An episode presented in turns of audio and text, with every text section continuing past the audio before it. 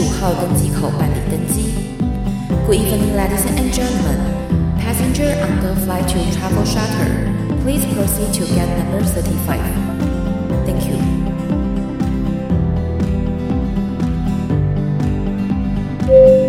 各位贵宾，我们即将起飞，请确实扣好系紧您的安全带。谢谢。Ladies and gentlemen, we are ready for takeoff. Please make sure that your seatbelt is fastened. Thank you.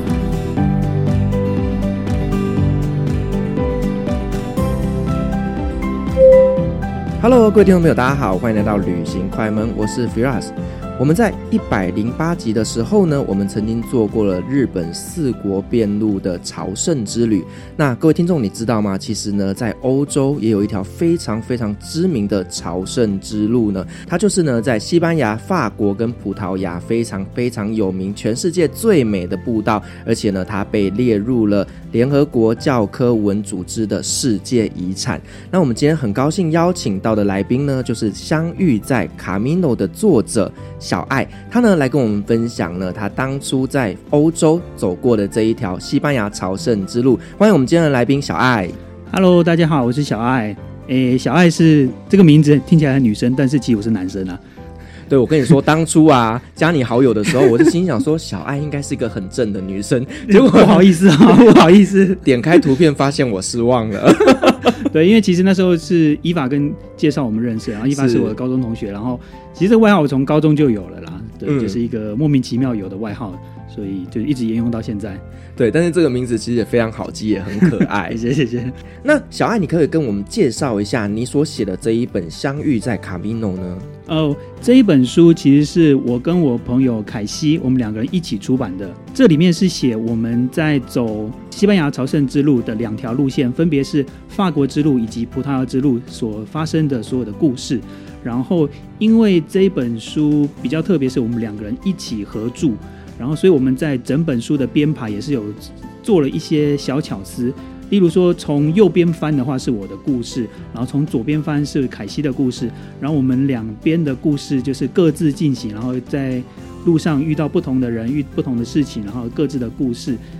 最后在书的中间的部分，也就是我们走到圣地亚哥的时候，我们其实是有在那边有碰面的，然后所以整本书就像是像是我们的旅程一样，从不同的时间、不同的地点。往圣地亚哥进行，然后最后终在圣地亚哥碰到面，所以我们这样子左翻右翻都是不同的故事，是有特别的编排。哎，真的是一个很棒的巧思哎。可是如果以我不知道这样子的一个巧思的情况下，我可能呢先从右边看你的故事，看看看到圣地亚哥的时候，我就看到哎凯西的结尾。对，没错。不过你到时候其实你在翻的时候就会发现，哎，因为我从右边翻是直，呃。是直式的书写，然后从左边翻是横式的书写，所以如果说如果你是一直看看看到我圣地亚哥的结尾之后，再往后面翻，你就发现哎，怎么突然变横的？所以那时候你其实就会知道要从另外一面开始翻故事就对了。哎，我觉得真的是非常非常有创意的一本书籍，而且其实我稍微翻了一下你们的内容啊，真的是图文并茂。对，我们放了其实很多。就是为了要省字，所以放了很多图片。是为了省字，没有出版社，对不起，就是用这样方式在骗稿费。没错，没错。好，那今天小爱呢，他也有提供给我们的听众一个购买的链接。那同时呢，输入折扣代码 Travel Charter 呢，就可以得到了折扣。那相关的链接呢，我会把它放在资讯栏。好的，谢谢。好，那小爱，我想问一下哦，就是呢，当初为什么你会有这个朝圣之路的想法呢？朝圣之路，其实那时候我大概是在二零一零年左右，呃，那时候其实有一部电影，呃，美国有部电影，片名就叫《The Way》朝圣之路。那时候那个电影上映的时候，我其实就已经听闻到有这一条路。然后那时候我听到的消息是说，这条路可能呃大约八百公里，然后你全程要用走的。然后我第一个想法是，八百公里用走的好像很难。我觉得我自己应该是没有办法去完成这条路，所以我那时候只是知道这条路，然后想说如果有机会的话可以去，然后但是那时候还没有想去，所以就是那条路就是等于是放在心里面就对了，种了一颗种子，对，种子在我心里面。然后一直到后来看了很多书，然后看了很多人的旅游故事，然后在二零一五年的时候，其实有另外一部电影叫做《我出去一下》，它也是讲朝圣之路的。电影哦，就出去一下，然后就开始走。对对对对，那部电影其实就是我出，他就是去出去一下，然后就去走。那还真不是一下，对，其实是很多下，很多下没错。然后，所以其实台湾那时候也是很多人看了我出去一下之后，就是知道朝圣之路这条路。所以那时候我也是因为看了电影，所以就觉得说这一条路是我的人生百事必要完成的一件事情。所以我那时候刚好是在一六年底的时候，我在那时候我在北京工作，我北京的工作结束了，然后就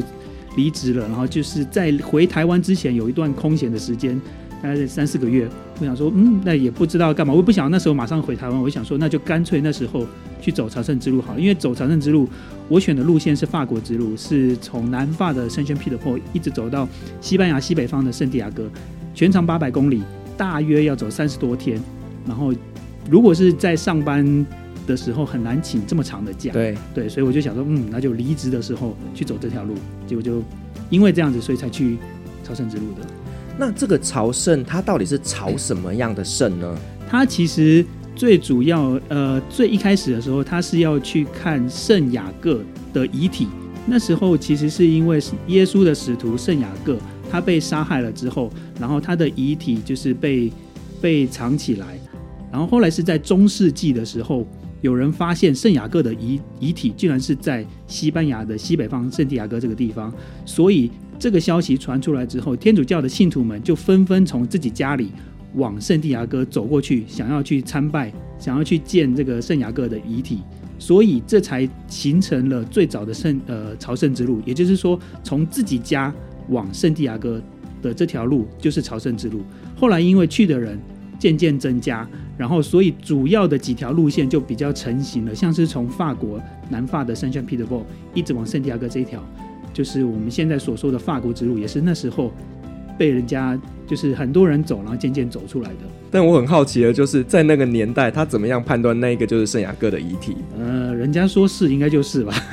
我也不知道，反正就以讹传讹啦。大家说是就是，因为那时候我想说，呃，在中世纪的时候。呃，宗教是一个很重要的力量。然后，如果是因为宗教的力量，然后就是传出这样的消息，在宗教界应该算是很有很有权威的一种讯息吧。所以那时候的人民相信耶稣的这些天主教徒们，他们就因此而去朝圣。其实有可能也是因为宗教的力量，他们想要去做一些什么样的神话故事，然后把这个故事做包装。对，有可能。好了，我将会遭天谴。好，好。那我们刚刚前面有提到，就是说这整条路大概是八百公里嘛。嗯，那它是全程只能用走的吗？还是说我们可以像四国边路的展展搭便车呢？它其实严格来说，它是没有任何限制的。你可以走路，你可以坐车，你可以骑马、骑脚踏车都可以。但是，之所以可能有些人会听到朝圣之路只能走路或是骑脚踏车的原因，是因为现在其实走朝圣之路的人全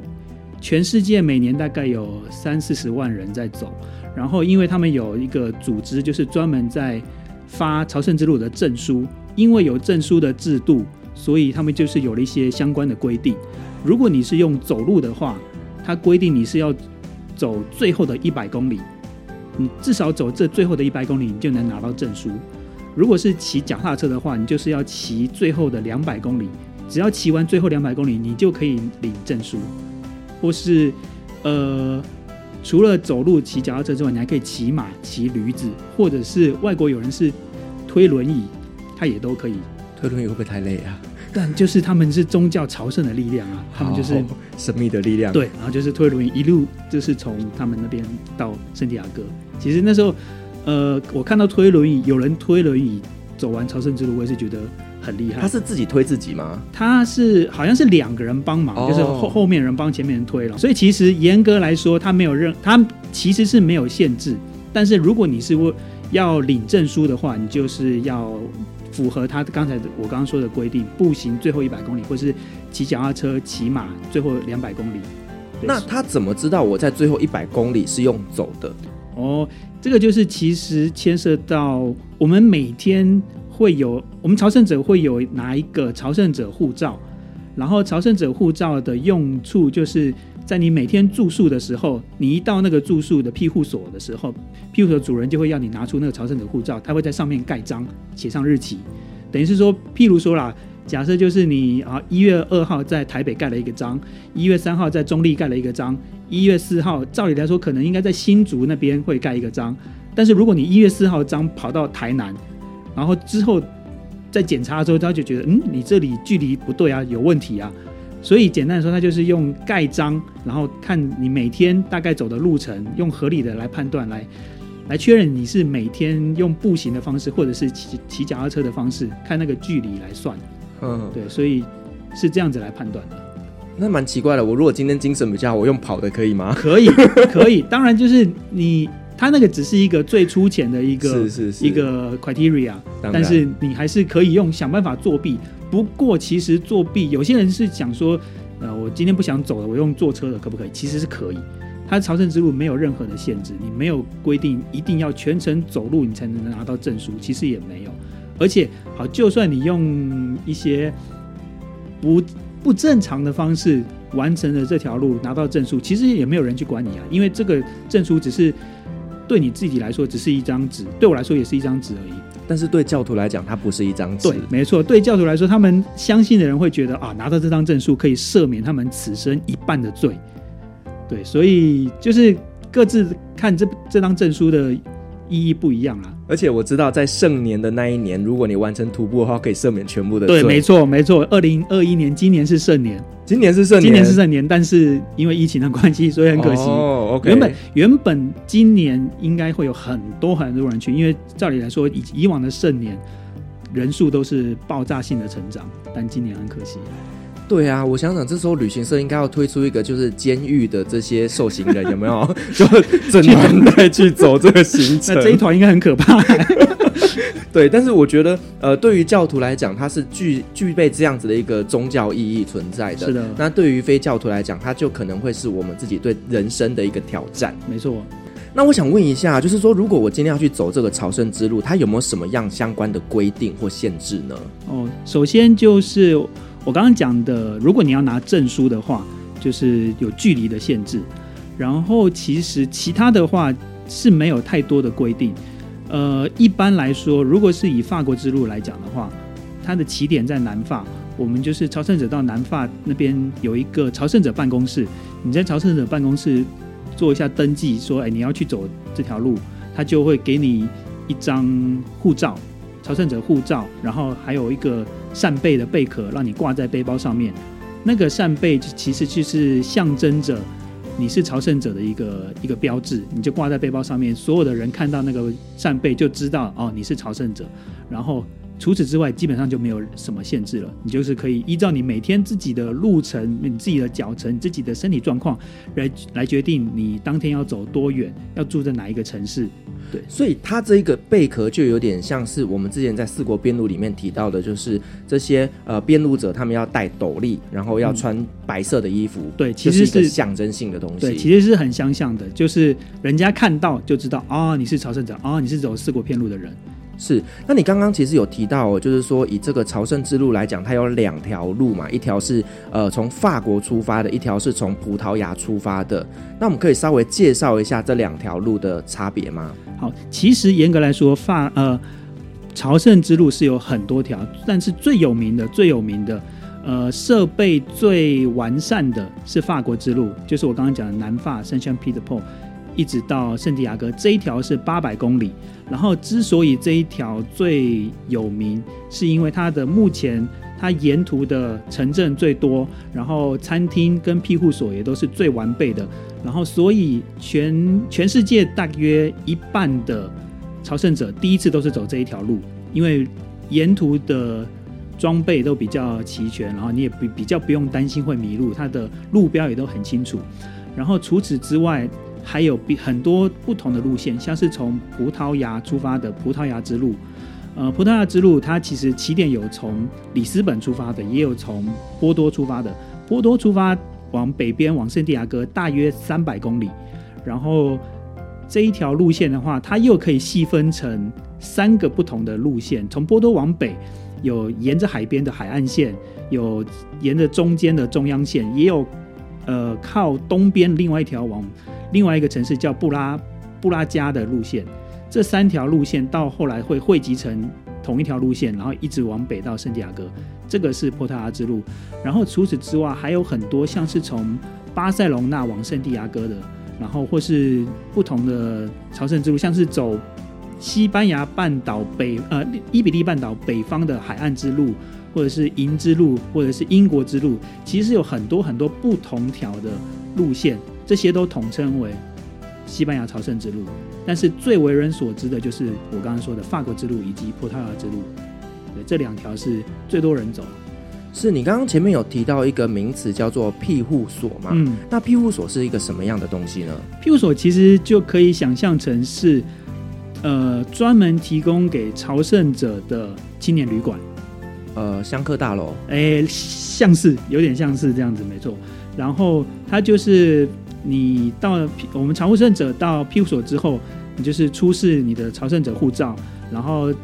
庇护所主人就会盖章，然后告诉你你的床位是哪一个，或者你自己可以去挑，不一定。然后基本上大部分都是像是青年旅社一样，就是可能是大通铺的，然后好几个一个房间里面好几个床铺。呃，庇护所有分公立的庇护所、私立的庇护所，或者是一些教会教堂提供的庇护所。呃，公立的庇护所会比较便宜，然后设备通常来说还 OK，相对比较阳春一些。相对对，相对来说会比较阳春一点，但是也有很不错的公立庇护所。然后私立的庇护所，它的价格可能会比较高一点。呃，公立的话，大约是可能是一个晚上三欧到五欧元、八欧元不等。然后私立的可能是十欧元、十五欧元、二十欧元都有，还是很便宜啊，还是很便宜，的确都是很便宜，而且有一些还供餐。然后。教会的庇护所的话，可能也是大约五欧到十欧之间不等，就是每一个城市有不同的样式的庇护所，你可以去选择你啊，因为有些人可能想要省钱，他就专门去挑公立庇护所来住。但是因为公立庇护所它是公立的，所以它不能先预定，它是先到的人就可以先住。有的时候你到那边已经住满了，你就只能去住私立的庇护所，所以不一定能住到哪里。我是都住过，然后都觉得可以去体验看看不同的样式的庇护所。但是私立的可以预定，私立的基本上是可以先预约的。譬如说，假设你知道你明天会走到某一个城市，然后你想要先去先预定那一间庇护所，可以先打电话去预定。因为有一些在夏天的时候，有一些城市的庇护所是数量是有限的，可能会走到那边之后发现呃庇护所住满了，你就只能继续再走五公里、十公里到下一个城市。在找庇护所，那呃，我相信在庇护所这边一定有很多很多难忘的故事。那你可以跟我们分享几个，就是你特别印象深刻的庇护所。我自己印象最深刻的是在法国之路上面的铁十字山。铁十字山它其实就是在法国之路的最高点，大约一千一千一、一千二，海拔一千一、一千二的地方。然后经过这个铁十字山的人，大部分都是选择住在。山前面的那一个小镇，但是那一天我跟我的韩国朋友，我们就是想要住在那个山后面的那一那一个小镇，因为我们听说那一个小镇的庇护所是没有屋顶的，嗯，没有屋顶，对，没有屋顶。我们在因为因为其实我们都没有去过，然后但是在路上都会听到很多不同的朝圣者传来的谣言，所以我们那时候听到就说，哦，听说那个庇护所是没有屋顶的，没有自来水，没有电的，然后。我们就想说，奇怪，这么条件听起来这么差的庇护所，应该是很差，应该不会想要去住。但是同时，我们又听到很多人很推荐，一定要去住这间庇护所。我们就觉得很好奇啊，为什么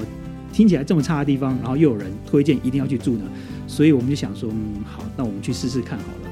所以我跟我那个韩国朋友，我们经过了铁十字山之后，我们就去往那个 Manharin 那个地方的庇护所去。去住，我们到了那边，发现啊是有屋顶的，还好是有屋顶。然后，但是它的水跟电都是很有限，它的水是用水桶装的，它没有自来水。它的电是用一个太阳能板，就是弱弱的发电机就在那边发电。然后它的床铺，它其实没有房间，它是我们是住在阁楼，然后阁楼上面放了好几个床垫，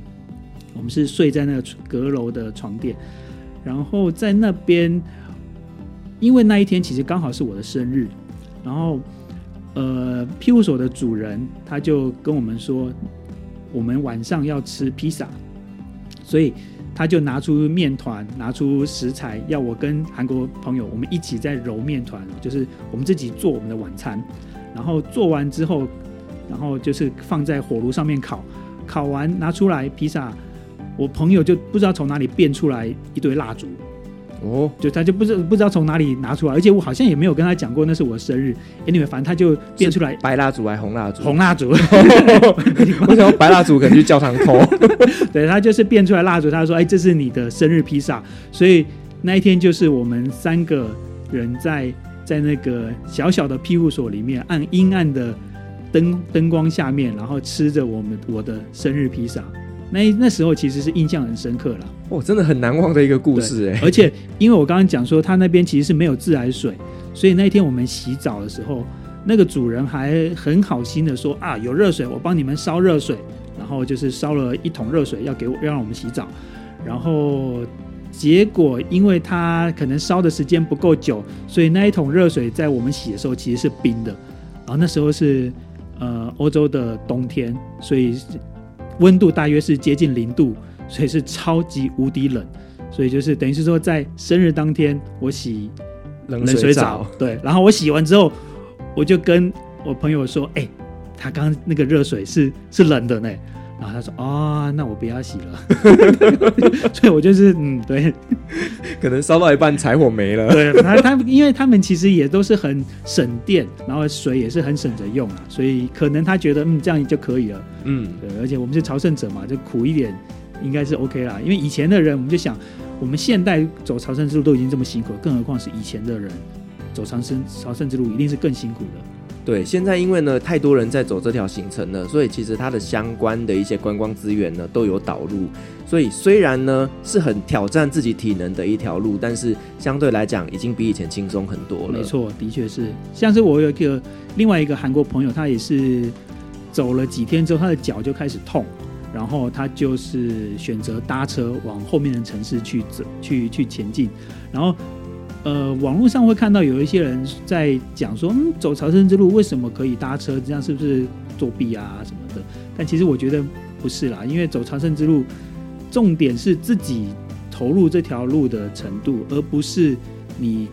规定一定要全程用走路的，或者是用什么方式去完成这条路。像是我们走四国片路，也是可以走路的，或者是搭便车，对啊，搭便车啊，车片路啊，或者是逆逆达正达都可以的。其实走。走朝圣之路也是没有什么限制的。像我自己在走葡萄牙之路的时候，有一天也是因为脚痛，那天是我的行程第二天，我想说才第二天，我不想因为脚痛然后硬走，让让我的脚受伤，导致后面的行程受影响，所以我也选择搭车。其实没有任何限制啊。是，其实还要看自己的体能跟身体状况。如果真的不舒服的情况下，其实用适当的交通工具，其实是能够让自己更轻松一点。不然，真的你身体受伤了，你后面都不用走了。没错，对。那你刚刚前面有不断的提到一个地方叫做圣地牙哥嘛，嗯、对不对？像刚刚在这本书里面也有提到，跟凯西是在那边相遇的。是。那在圣地牙哥那边有什么特别的一些内容跟景点呢？哦，在圣地牙哥，我们我们朝圣者每天在走路的时候，最期待就是能够赶快抵达圣地亚哥。圣地亚哥它的魅力是在它的呃古城的正中心有一个圣地亚哥大教堂。那个教堂的地下室就是埋着圣雅各的他的遗体哦，就是那一具遗体，对，就是那具遗体。所以，我们其实是可以在那进那个教堂，然后去地下室，就是从外面看到那个他的圣雅各的陵寝是看得到的。然后，朝圣者在圣地亚哥要做的几件事，包含的是看圣雅各的遗体，然后以及要去他的祭坛上面要去拥抱圣雅各的雕像。就是他有一个圣雅各的铜的铜像，我们就是要到那个铜像的后面去，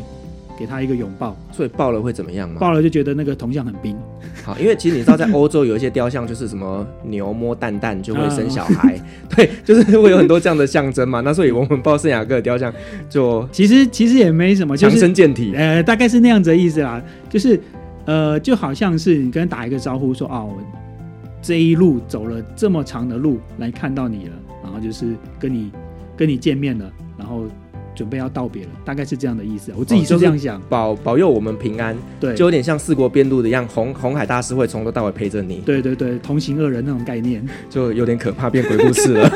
没有啦。然后除此之外，还有一件事，就是在圣地亚哥大教堂里面，它其实有一个很特别的仪式，叫做它的它的西班牙文叫做 Bota-Formia，就是中文其实好像没有什么明确的翻译，我自己把它称为摇香炉的仪式啦。它就是会在呃弥撒仪式的时候，呃从天花板上面吊一个铜制的大的香炉，然后那个香炉里面会开始焚焚香，等于是烧那种香，然后他们会有教堂的工作人员会把那个香炉拉上去那个教堂的屋顶，然后开始用力的拉放那个绳子，让那个香炉左右开始摇晃，然后那个香炉就会。从左晃到右边的天花板，再从右边的天花板晃到左边的天花板，这样子就是晃得很高。然后每一次它晃的时候，都会觉得好像会撞到天花板，但是他们就会控制得很好，让那个香炉不会撞到天花板，然后就是继续摆荡到另外一侧，然后摆到另外一侧，你又会觉得好像会撞到那边，但是又又控制得很好，又不会撞到。然后这个这个摇香炉仪式其实是在电影《朝圣之路》里面有出现，所以呃，如果我就是有兴趣的人，其实可以在电影里面，或者是在 YouTube 上面，其实都可以找得到相关的影片，可以去看一下，很特别，只有在那边才有这样的仪式。有人传说，为什么会有这样的仪式呢？就是因为以前在古时候的朝圣者走到圣地牙哥之后，身上很臭。因为走很熏香，对，所以那些那个主教就觉得，嗯，这些朝圣者太臭了，所以要焚香来熏一下这些朝圣者就对了，净化一下。对对对对对对对，所以就是有这样子传说啦。但是就是现在演变成，就是所有朝圣者到圣地亚哥之后，都希望能看到这样的仪式，因为这个仪式其实不是每天都有。它是不定时、不定期的会有，所以也不知道是什么时间。对，通常是不知道啦。但是我那时候是很幸运，有我们有去问那个教堂的工作人员，然后所以我在那一天那一次有看到。我我刚才在想说，这些教堂的这些神职人员，可能当时有到台湾来取经哦，因为你知道台湾很有名的，就是我们的庙会不是都会八家将，然后在那边抬神教，有点、嗯、就大概是有那个画面对，对，可能是有相关啦。感觉了，对对对，但是这个就是对他们来讲是一个神圣的宗教的仪式。对，没错。那你在整个的西班牙朝圣之路的过程当中，有没有发生一些很难忘的故事可以跟我们分享？呃，我觉得其实整条路上，因为我第一次去法国之路的时候是冬天，是十二月，所以其实路上的人朝圣者不多。呃，我其实我自己有稍微做一下统计，一年来讲，整年度来讲的话。大约百分之九十的人是在春天、夏天、秋天去完成朝圣之路，大概只有百分之十的人是在冬天去走朝圣之路。因为太冷了，太冷了，非常冷。然后我那时候就是因为因为离职的关系，所以只能在十二月开始走。然后我走到圣地亚哥是一月，所以那时候是无敌冷。然后所以我因为太冷的关系，在路上其实没有遇到太多的朝圣者。不过也是因为没有遇到太多朝圣者，所以。在路上遇到的朝圣者几乎都变成了朋友，所以我觉得整条路最特别的一点是，你在路上会一直跟不同的人相遇，然后相遇之后，你可能会一起吃饭，一起走路，然后可能会一起住在庇护所，然后一起住个一天两天，然后之后又再道别，然后可能道别之后，你又在两天之后又再遇到同一批人，也有可能，所以我觉得。这条路上就是不断的跟朝圣者相遇跟道别，这一点其实是我觉得非常让我难忘的回忆。因为你在路上，你遇到不同的人，遇到不同国家的人，然后就会知道不同的故事，你就会听到不同的原因，他们踏上朝圣之路不同的原因，然后以及他们呃在朝在庇护所，你就看到他们煮不一样的东西，然后我们聊起。我们各个国家之间不同的文化，其实都是非常有趣的。最有趣的其实不是不是这条路上的景色或是景点，我觉得最有趣的是在这条路上跟人的相遇，跟不同国家的朋友碰面。然后有的时候你可能想说，好，我们今天聊得很开心，明天再一起聊别的事情。但是有可能今天过后，你跟他就再也不见不到了。因为可能你你的脚程比较快，他的脚程比较慢，或者是他在路上脚痛，他就多待这个城市一天，我们就之后再也碰不到面了。像是我在我在走朝圣之路的时候，我第一天就遇到两个呃聊得很来的年轻人，我们一起走了三天之后，就再也没碰到面了。哦，这个时候要加赖啊，然后打个电话说你现在在哪里，我等你。有，其实我们是有保持联络啦，就是我知道我快他们一天的脚程，但是因为你自己走在路上，你也不会想要特别的停下你的脚步去去去等他们。对，因为总是会想说，今天今天虽然很累，但是睡一觉之后起来之后，你又是会有体力，你就是还是会想要继续前进。所以有的时候就是这样子啊，有缘分的话就能在一起走。然后没有缘的话，就是你可能就是今天见过之后，就再也不会见到面了。我是这，所以这是我觉得这条路上非常有趣的一点，就对了。好，那你刚刚前面呢有聊到说，就是会跟很多不同的国家的人碰面，然后呢一起呃走这条路，那同时呢最后又会道别。那你跟哪几个国家的人有什么特别难忘的故事呢？我其实路上遇到最多的是韩国人。我当时遇我自己有稍微回想过，我在法国之路遇到的朝圣者，可能从头到尾不超过五十位，然后但是大约百分之九十都是韩国人。韩国人是不是因为看了一部韩国的综艺节目叫《西班牙寄宿》？诶，那一部石进秀其实帮了非常大的忙，但是因为我去法国之路的时候，那一部还没拍。OK，。然后我其实，在路上我是有问过我的韩国朋友，说为什么韩国人这么多都来走朝圣之路呢？他是说是因为，呃，有一个有名的韩国演员，他去走了朝圣之路，然后回来之后写了一本书，然后那本书很畅销，所以造成朝圣之路在韩国就变得非常有名。然后他们的年轻人也觉得说，在年轻的时候完成八百公里的壮举。也是一种对自己的一种肯定，所以因此就是很多人都会向往要去走朝圣之路。所以我那时候就遇到很多是在放寒假的韩国大学生去走朝圣之路。对，所以韩国人很多，很多的餐厅或者是庇护所其实都可以看到韩文的呃 menu 或者是韩文的指示，所以韩国人比日本人还要多，而且呢也有很多的韩国的食物。对。真的是，就是在现在在朝圣之路上面可以买到韩国的新拉面，其实是很不错啊。就是因为我们在走朝圣之路的时候，会每天都是吃西餐，每天都是吃西班牙菜，所以有的时候会很想念东方的食物，所以看到新拉面觉得哦很想念，很好吃，会想要去买来吃。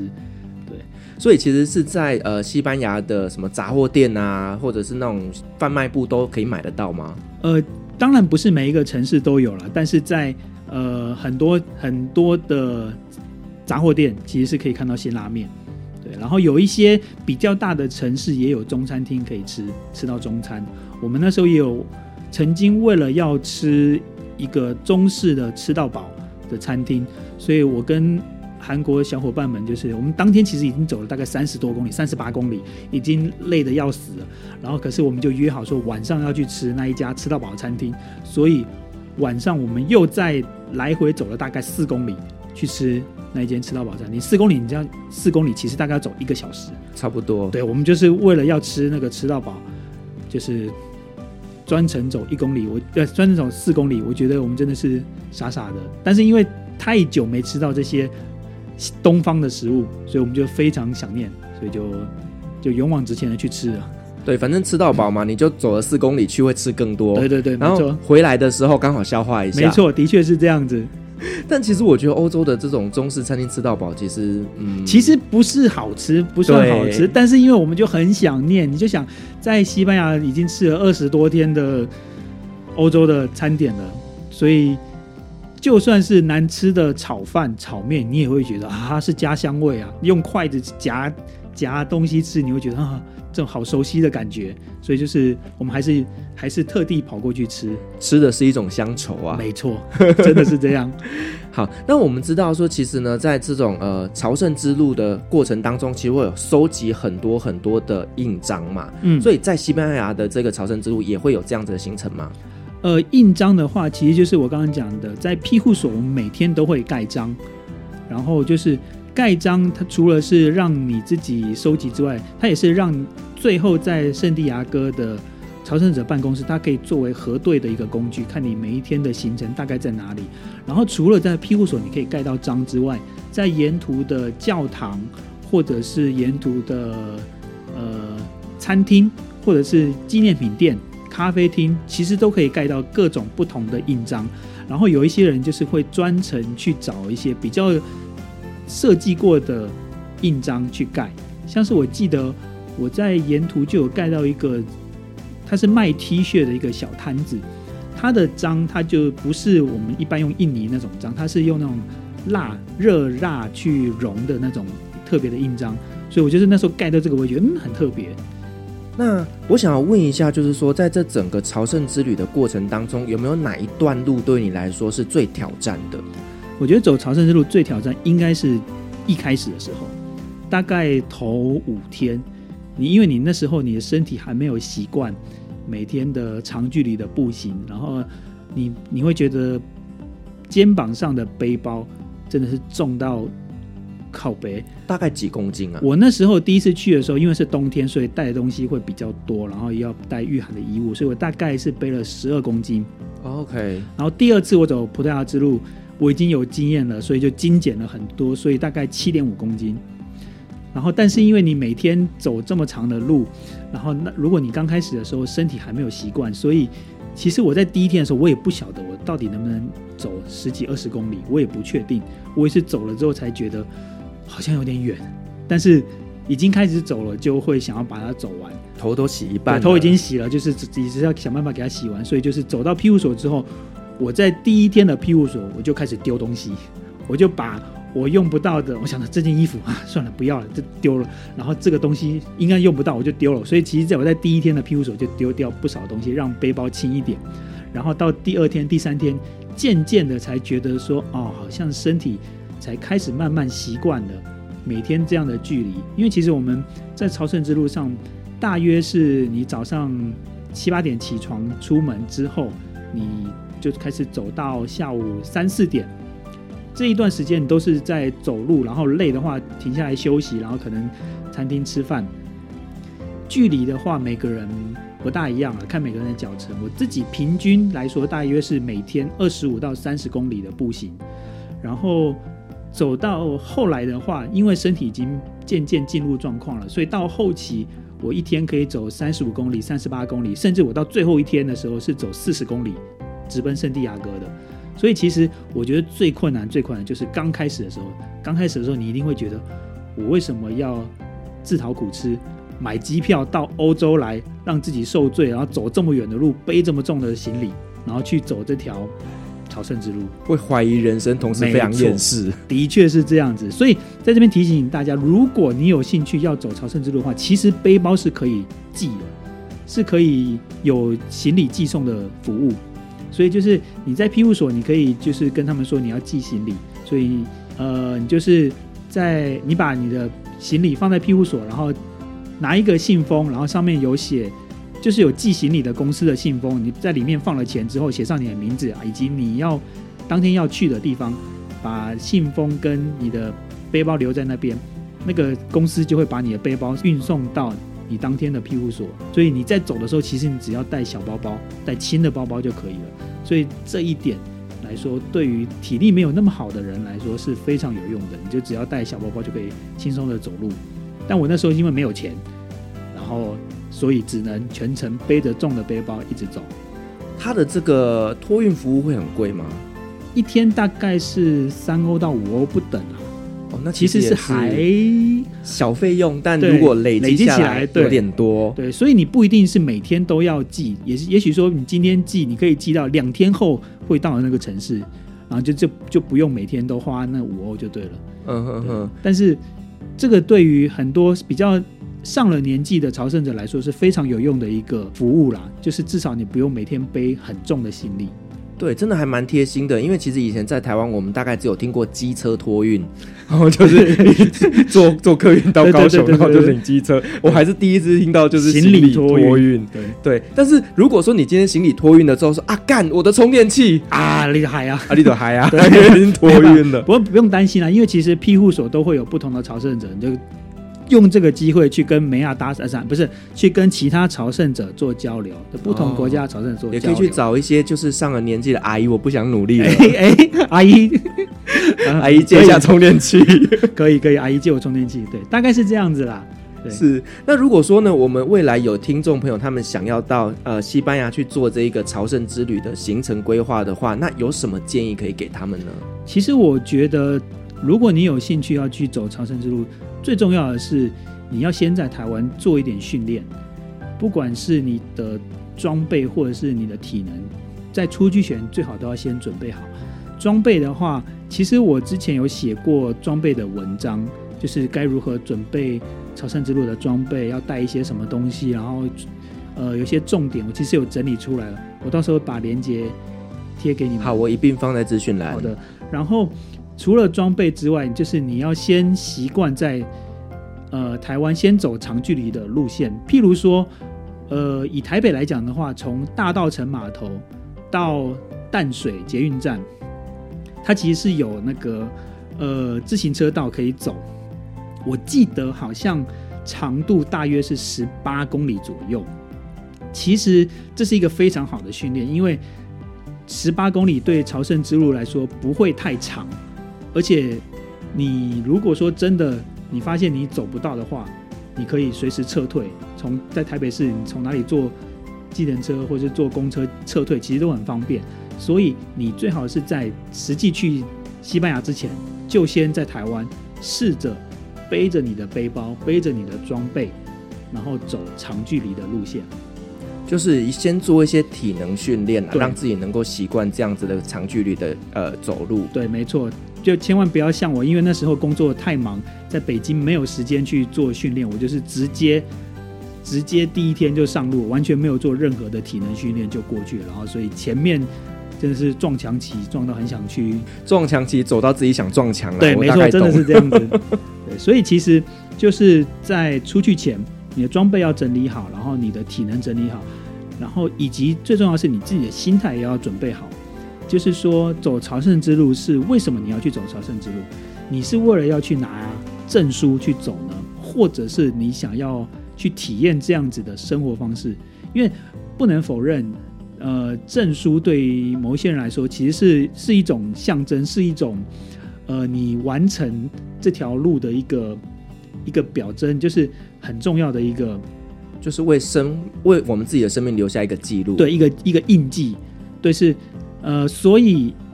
如果你是以这样子的想法去走的话，那去走朝圣之路最后一百公里其实是 OK 的，所以。有些人也会想说，他不是为了证书去走这条路，他可能这一次就是走法国之路的前面的某呃五十公里、一百公里就就回来了，其实也是很 OK。就是重点是你要知道说你在走这条路，你是为了什么要走？你是为了要拿到证书？你是为了想要体验？还是你要为了让这条路？在你生命当中留下一些特殊的感觉才去走的。你别人可能一天可以走二十公里，走三十公里，那我如果一天走不到三十公里，我是不是一定要逼自己也走到三十公里？其实也可以不用，我就可以走十公里、十五公里，我就休息了。就是用你自己最舒服、最轻松的步调去走这条路。我觉得要抱持着这样的心态，有正确的心态来面对这条路才是比较重要的。现在有一些人他们会觉得说，我全程都要用走的。而且规定只能用走的，而且要走也要走完八百公里才行。其实是没有这样子的规定啊。重点是你自己怎么看待这条路，这才是比较重要的。对，你也可以选择用苦行僧的方式去完成这一趟旅行，你也可以选择用一种旅行的心态，舒服的走完这一趟旅行。所以其实就取决于各位自己的选择。是的。那呃，除了我们这个行前的这些准备以外呢，那其实我们到了呃西班牙朝圣之旅，我们还有什么东西是在路程当中给大家的一些建议呢？嗯，我觉得在路上很重要的是，你要首先是你要确认这条路的方向。其实我们沿路会有很多的黄色的箭头，或者是会有很多朝圣之路的路标，重点是你不要迷路。如果是在乡间小路的话，基本上的路标都是很明显，可能就是只有一条路可以走。然后，但是如果在大城市里面，譬如说我们一开始那条路潘普洛纳之后，潘普洛纳是西班牙东北方的一个很大的城市，它就是呃最有名是那个城市的奔牛节，就是在潘普洛纳。在潘普洛纳，你走一走可能会发现，哎，那个朝圣之路的路标不见了，因为可能在某一条小巷子它就右转了，但是你没有注意到，你可能在看旁边的商店，然后就继续往前走了，你就发现你迷路了。所以，其实，在很多大城市都会有类似的情况，你会突然发现朝圣之路在某一个转角就就转了，但是你没有注意到。所以，简单来说，就是要注意不要迷路。然后，其他的重点是，你要先规划好你接下来的住宿的点在哪里。尤其是我们夏天的时候，因为夏天非常多朝圣者，全世界有非常多人去走朝圣之路，所以你可能会要先预先的想好，说明天你大概要走到哪个城市，然后后天你要走到哪个城市，你可能要先预定一两天之后的住宿，要不然你很可能你发觉你当天走了三十公里到那个城市，所有的庇护所全部都客满了。你这时候真的只能欲哭无泪，再继续背起背包走五公里到下一个城市去找庇护所，而且还有可能会找不到。咬着牙含着泪继续往前走，没错，好心酸。对，所以其实，在人多的时候，预定庇护所是一个非常重要的事情。我那时候第一次是因为是在冬天，所以朝圣者很少，我根本就没有预定庇护所。嗯。但是第二次我走葡萄牙之路的时候，我到后来发觉。好像应该要预定了，因为真的遇到的朝圣者非常的多。如果不预定的话，很可能会住不到庇护所，就露宿街头了。对，露宿街头很惨，因为跟野狗一起睡。呃，野狗可能睡得比你好。对。然后另外还有一个很多人会担心的是，在路上会不会找不到地方吃饭？其实我是觉得不用担心，呃，因为在朝圣之路上面，基本的设备都还是有的，每一个城镇都还是有。餐厅都还是有商店让你买东西，让你吃饭，但是有一些时候可能会遇到他们的西班牙的午休。西班牙的午休大约是可能下午两点两点半开始，就一直休息到四点四点半。它整个整个城市的餐厅啊、加油站啊、商店全部门会关起来，因为他们西班牙的夏天天气太热了，所以下午是整个是休息的状态。如果你是那时候到那个城市，你要找地方吃饭，其实是找不到的。所以我我都会建议朋友们，就是在背包里面一定要准备一些面包啊、饼干，就是当做应急的食物。我自己在走的时候是准备大概一两天的粮食都放在背包里面，所以就算真的找不到餐厅吃饭，你也还是有东西可以吃的。对，除此之外，水的话不用太担心，因为呃沿途的水龙头都可以喝。嗯，对，欧洲的水都嘛是可以喝的，而且他们的路上的水龙头的水其实都很甜。对，很好喝。对，其实，在欧洲，因为呢，它那边真的算是环境也比较干净，所以其实水都是可以直接喝。好，那我很好奇一件事情，就是当我在那边，哎，突然想上厕所的时候，该怎么办啊？上厕所，男生其实就很方便啦，就是到处都是厕所，你就是自己找路边就是上厕所。女生的话很麻烦啦，我听过有一些女生，她们就是沿途只能用忍的，忍到城市，人到餐厅，人到咖啡厅去上。但是不可能所有人都忍得忍得住，所以就是只能找路边的草丛，然后就有人会带着雨伞去过去遮一下，然后就是这样子在路边，整个城市都是你的厕所的概念，对，就回归大自然呐、啊，没错。然后所以因为这样子，在朝圣之路上面有一些呃小镇的花园，我甚至还有看过。它就是贴着禁止拉屎的这个标志，因为可能是太多朝圣者到那边去啊，这个花园好不错，然后就在那边拉屎了。对，所以他那个主人可能觉得很烦，这些朝圣者每次都来这边拉屎，然后所以就特别立了一个标志，画了一个禁止拉屎的标志在那边，一边拉屎一边赏花，对，还不错啊，挺合适的，挺合适的。那所以其实，在走这个朝圣之旅的时候，要小心不要踩到大便。嗯，其实是要啦，就是你在那个你。你觉得适合上厕所的地方，代表别人也觉得适合上厕所，所以你可能要注意一下就对了。是，所以你刚刚提醒到有一个东西一定要带，叫是雨伞。嗯，的确，就是当我们身边真的没有厕所的时候，可是你知道内急的时候，内急是挡不住的，挡不住的。就是你如果忍着忍着，哎，忍住便秘，那就不好了。对，男生比较方便，那女生真的是很麻烦了。是，所以对于走朝圣之路的女生，我是抱持敬意的。是，那会不会发生就是像你刚刚讲到，就是说这个呃庇护所啦，或者都客满这种状态，那我们有什么方法可以解决呢？首先就是你要先大约的规划一下你的行程，然后能预定的话就先预定，然后要不然就是如果说真的那一个城镇的庇护所都满的话，你也可以选择花多一点钱去住一般的民宿，哦，或者是一般的旅馆。但是或者是沙发冲浪 Airbnb 滑一滑也是可以，也是可以。但是，呃，因为它其实法国之路或是葡萄牙之路，他们经过的很多都是很小的村子，所以其实民宿或是饭店都是非常有限的。所以我觉得最有效的方法还是你先自己先预估你的行程，然后先预约，会比较保险的。要不然像是我刚刚讲，庇护所可能是五欧到十五欧元不等。我那时候在某一个城市，我那时候因为有可能找不到地方住，我们曾经有去问过饭店，饭店一间房是一百欧，等于是说我们平常住庇护所是十欧，住饭店要一百欧，就觉得这个价差非常大，对，不可能花得下去，可以睡十万呢，对啊，不可能花得下去，所以就觉得好，不管再怎么样，都要找到庇护所来住。是，所以呢，提前规划、提前预定是非常重要的。好，那小艾，我想问一下，因为你当初第一次是在冬天的时候去走这个朝圣之路嘛？对，是。那冬天去的时候有什么注意事项吗？冬天其实最主要就是要